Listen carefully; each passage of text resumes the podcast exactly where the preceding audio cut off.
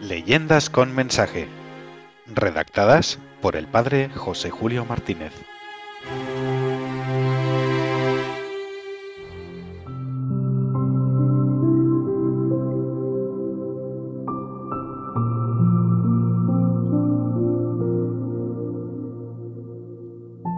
El anillo devuelto por el pez. Una leyenda de Alemania con un claro mensaje. No siempre responde Dios por un anillo de oro, pero siempre responde por la voz de la conciencia. Feliz quien recoge la respuesta de Dios.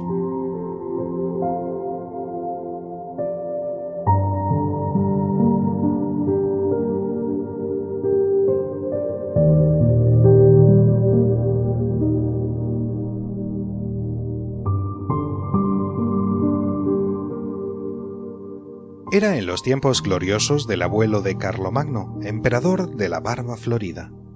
Aquel abuelo era el famoso duque Arnulfo, que vivía en Lotaringia, no lejos de Flandes, con su muy querida esposa y sus amables hijos.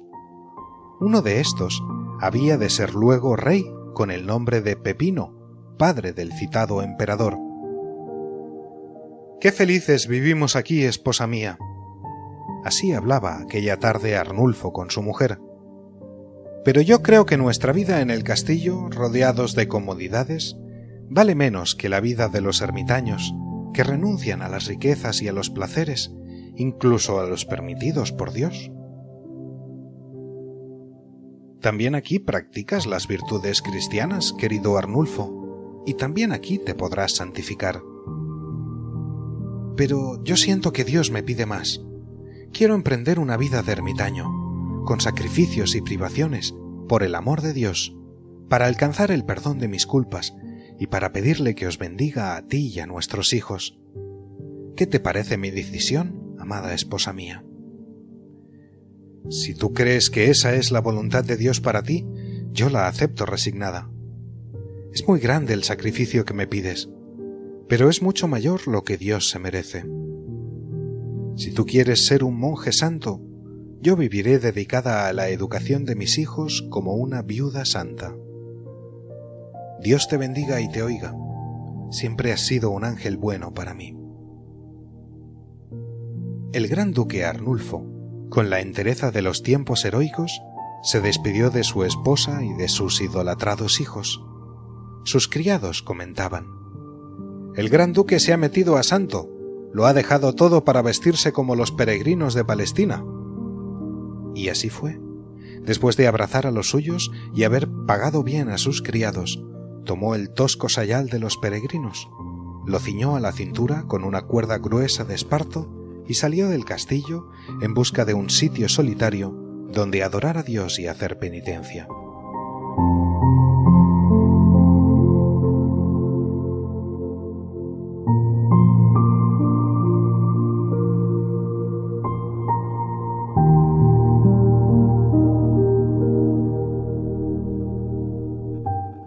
Ya he llegado a las orillas del caudaloso río Mosillán, y allá veo el puente para cruzarlo.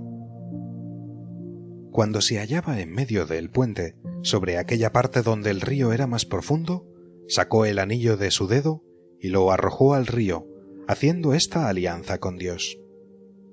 Señor mío, con este anillo de oro, yo quiero entregarte todas las riquezas que tengo y las que pudiere tener pero si en algún momento recupero este anillo y lo vuelvo a tener en mis manos, comprenderé que es señal enviada por tu misericordia para decirme que has perdonado mis pecados. Rezó un Padre nuestro, se santiguó piadosamente y continuó su camino.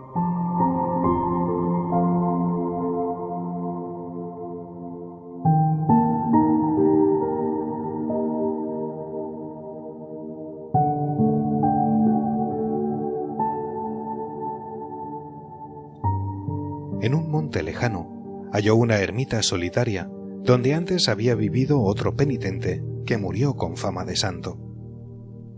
He aquí mi palacio desde ahora, mi palacio y mi iglesia y mi oficina de trabajo. Allí permaneció muchos años, entregado a penitencia rigurosa y a largas oraciones. Durante el día trabajaba en la tierra para sacar su módico alimento. Dedicaba varias horas a la meditación y al rezo. Descansaba poco y llegada la noche hacía oración y dormía algunas horas sobre el duro suelo. No volvió a comer carne y pasaba muchas horas sin tomar alimento ni beber una gota de agua. Pero sentía la felicidad de los santos, pues Dios le consolaba de una manera que los hombres no pueden entender. Dios mío, Dios mío, si aquí me consuelas tan intensamente, haciéndome sentir tu amistad y tu amor, ¿qué me reservas para el cielo?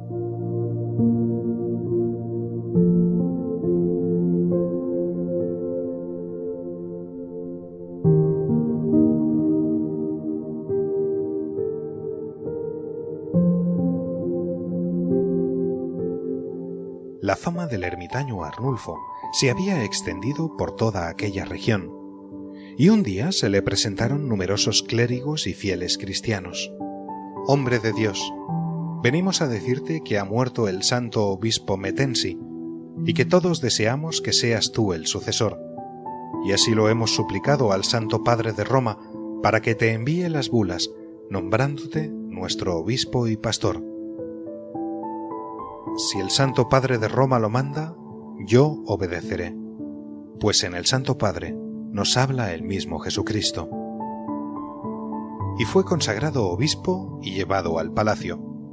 Pero allí continuó su vida de privaciones, sin permitir que en su mesa episcopal se pusiera nunca un plato de carne, ayunando con frecuencia y haciendo oraciones largas. Venerable Padre Arnulfo, le decía una noche su criado al traerle la cena. Como nunca queréis que os ponga un poquito de carne, espero que aceptaréis esta trucha que ha regalado para vuestra paternidad aquel pescador por cuyo hijo rezasteis cuando estaba a punto de morir y Dios le devolvió la salud. Ha dicho el buen pescador que es la mejor trucha lograda en todo el año y que la destina para el obispo, mi señor no quiero defraudar al buen hombre que con tanto cariño me hace su regalo. Pon aquí la trucha y la comeremos entre los dos. El obispo Arnulfo abrió el pescado y, oh, gran sorpresa y consuelo, en el interior del mismo apareció el anillo de oro que veinticinco años antes había tirado al río. Lo tomó en sus manos, lo besó y no cesaba de repetir Gracias, Dios mío, gracias, porque has respondido a mi deseo, dándome a entender que todo me lo perdonaste.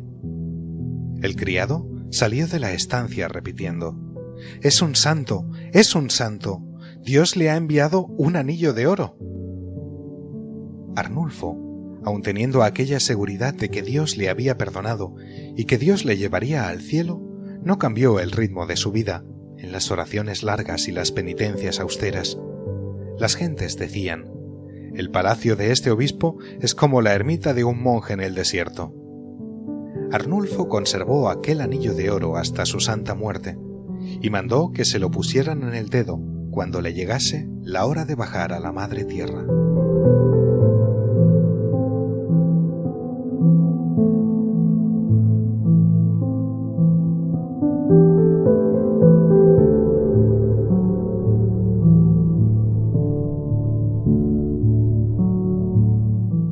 Así se cumplió en la abadía de Aldenburgo, a la cual se había retirado cuando ella era muy anciano y en la cual murió sobre la ceniza el año 1087. Si miráis el calendario, veréis que el día 15 de agosto, después de citar la gran fiesta de la Asunción de María y San Tarsicio, mártir de la Eucaristía, también cita a San Arnulfo, obispo. Este es el santo de nuestra leyenda.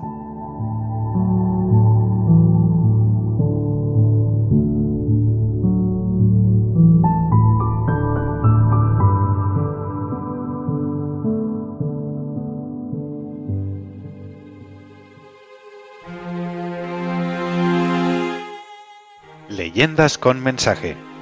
Redactadas por el padre José Julio Martínez.